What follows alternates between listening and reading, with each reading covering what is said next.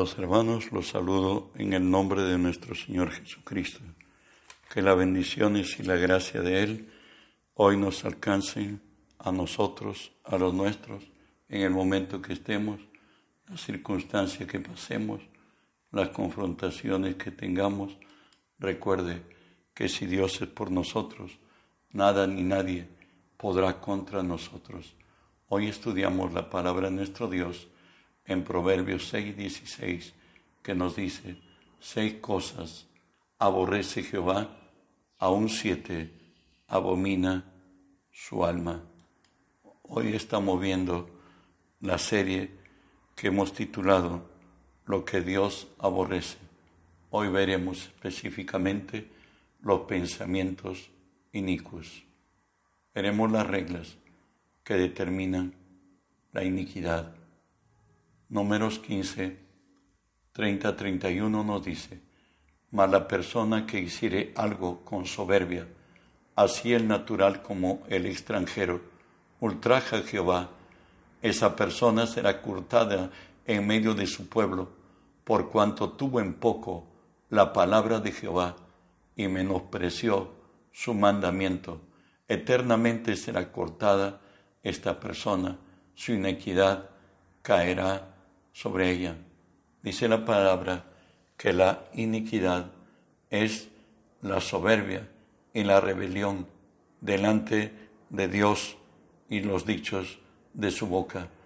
De ahí que las consecuencias la encontramos en Isaías 59, que nos dice así, he aquí que no se ha cortado la mano de Jehová para salvar ni se ha grabado su oído para oír, porque vuestras iniquidades han hecho división entre vosotros y vuestro Dios, y vuestros pecados han hecho ocultar de vosotros su rostro para no oír.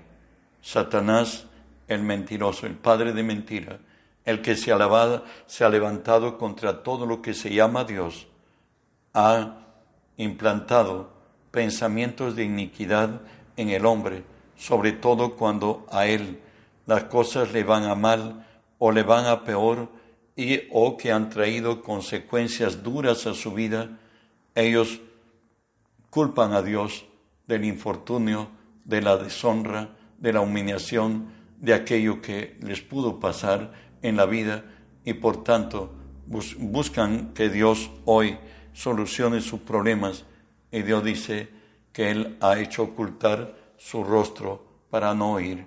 Por cierto, Dios se respeta a sí mismo. De ahí que Romanos 14, 23 nos dice, porque el que duda sobre lo que coma, lo que come, es condenado, porque no lo hace con fe, y todo lo que no viene de fe es pecado. Todo lo que no proviene de fe es pecado. Todo aquello que va en contrario a lo que Dios dice, a lo que Dios de, es, a lo que Dios ha dicho, bueno, pues es pecado. De ahí que en Éxodo 34, 7 nos dice eh, la justicia de Dios sobre los hombres, el que guarda misericordia a millares, que perdona la iniquidad, la rebelión y el pecado, y que de ningún modo tendrá por inocente al malvado que visita la iniquidad de los padres sobre los hijos y sobre los hijos de los hijos hasta la tercera y cuarta generación de los que lo aborrecen. El Señor es juez justo. Aún la ciencia nos dice que hay enfermedades que llegan hasta la tercera o cuarta generación. Por cierto, dan la razón a lo que Dios ha dicho ahí que Pablo al escribirle a Timoteo le hace recordar esto. Pero el fundamento de Dios está firme, teniendo este sello. Conoce el Señor a los suyos y apártese de iniquidad todo aquel que invoca el nombre de Cristo. Dijimos que la iniquidad aflora cuando lo que es contrario contra el hombre, contra los suyos, contra su vida, su negocio, su comodidad y todo ello, atribuyen que Dios es el responsable, cosa que no es así. El hombre ha tomado malas decisiones. Dios es un Dios de principios y aún siendo creyentes, si traspasamos los principios de Dios, nos atenemos a las consecuencias. De ahí que la palabra nos dice que una de las cualidades de que caemos en iniquidad es esta, obrar en la carne, porque el ocuparse de la carne es muerte, pero el ocuparse del espíritu es vida y paz. Esto le aconteció a Abraham nuestro padre, es según Gálatas 4, 22 al 26, porque está escrito que Abraham tuvo dos hijos, uno de la esclava, el otro de la libre, pero el de la esclava nació según la carne, más el de la libre por la promesa, la cual es una alegoría, pues estas dos mujeres son dos pactos. El uno proviene del Sinaí, el cual da hijos de esclavitud.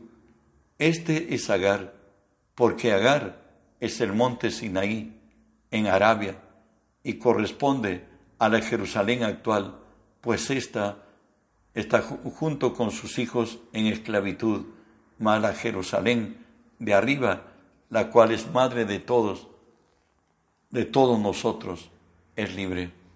Avanzamos. No se habla David de pronto determinado por, por lo que veía, tomó determinaciones en su carne y nos dice así, segunda de Samuel 11, 2 al 5, y sucedió un día, al caer la tarde, que se levantó David de su lecho y se paseaba sobre el terrado de la casa real y vio desde el terrado una mujer que estaba se estaba bañando, la cual era muy hermosa. Envió David a preguntar por aquella mujer. Le dijeron aquella es Besabé, la hija de Eliam, mujer de Urías Eteo. Y envió David mensajeros y la tomó y vino a él y él durmió con ella. Luego ella se purificó de su inmundicia y se volvió a su casa y concebió la mujer y envió a hacerlo a David saber diciendo, estoy encinta. Bueno, lo que Dios le dice a David como respuesta de andar en la carne, en ocuparnos de la carne es muerte, ¿por qué pues tuviste en poco la palabra de Jehová? haciendo lo malo delante de sus ojos, a Urias Eteo hiriste a espada y tomaste por mujer a su mujer y a él lo mataste con la espada de los hijos de Amón, por lo cual ahora no se apartará jamás de tu casa la espada, por cuanto menospreciaste y tomaste la mujer de Urias Eteo para que fuese tu mujer.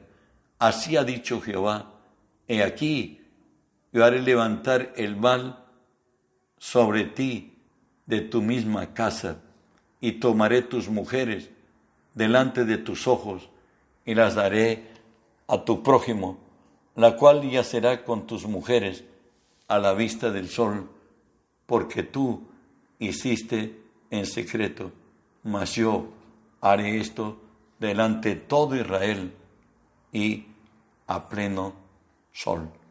Todo lo que se hace a ocultas se publicará desde la azotea.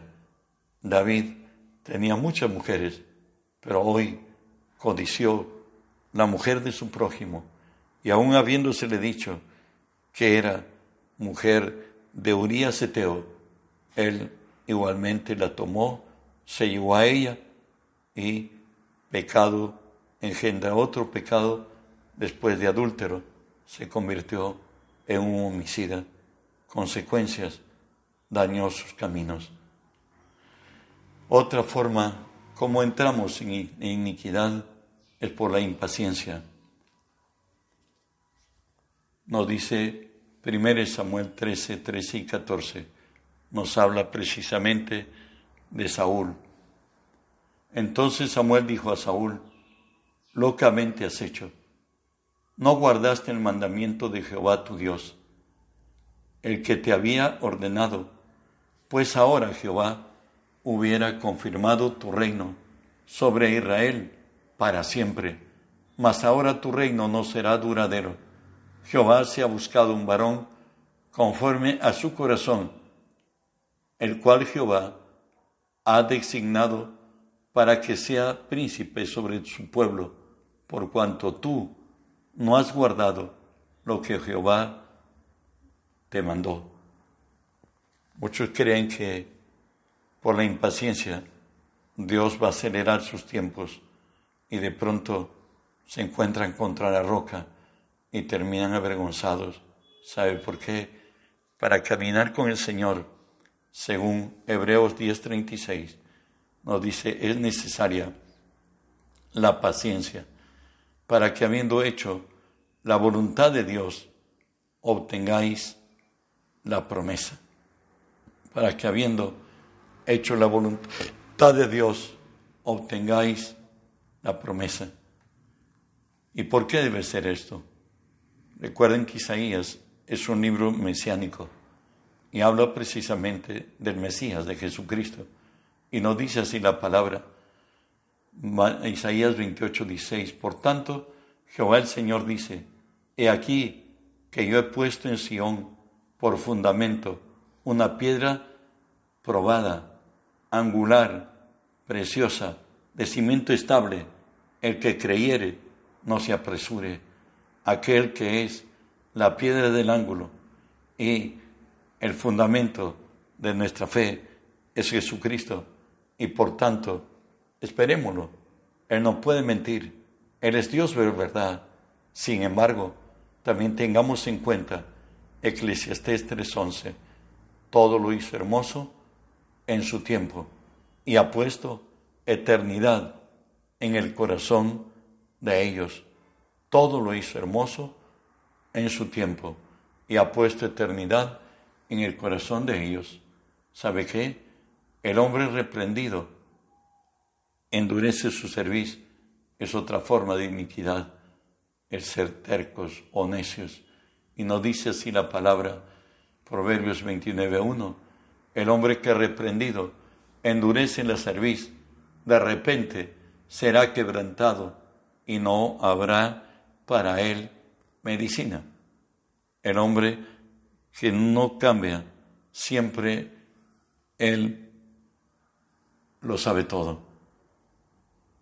A esta gente de dura cerviz, rebeldes, el Señor dice así, 28, 63 de Deuteronomio, así como Jehová se gozaba en haceros el bien y multiplicaros, así se gozará Jehová en arruinaros y destruiros, y seréis arrancados de sobre la tierra a la cual entráis para tomar posesión de ella. Dios quiere que seamos mansos y humildes. El ser tercos, trae consecuencias de dura, de duro trato, como lo dice Dios a su pueblo en Ezequiel 20, 21 en adelante. Habla Dios de los duros de servir, mas los hijos se rebelaron contra mí, no anduvieron en mis estatutos, no guardaron mis decretos para ponerlos por obra, por los cuales el hombre que los cumpliese vivirá, vivirá. Profanaron mis días de reposo. Dije entonces que derramaría mi ira sobre ellos, para cumplir mi enojo en ellos en el desierto. Mas retraje mi mano a causa de mi nombre, para que no se infamase a la vista de las naciones a las cuales a cuyos ojos los había sacado.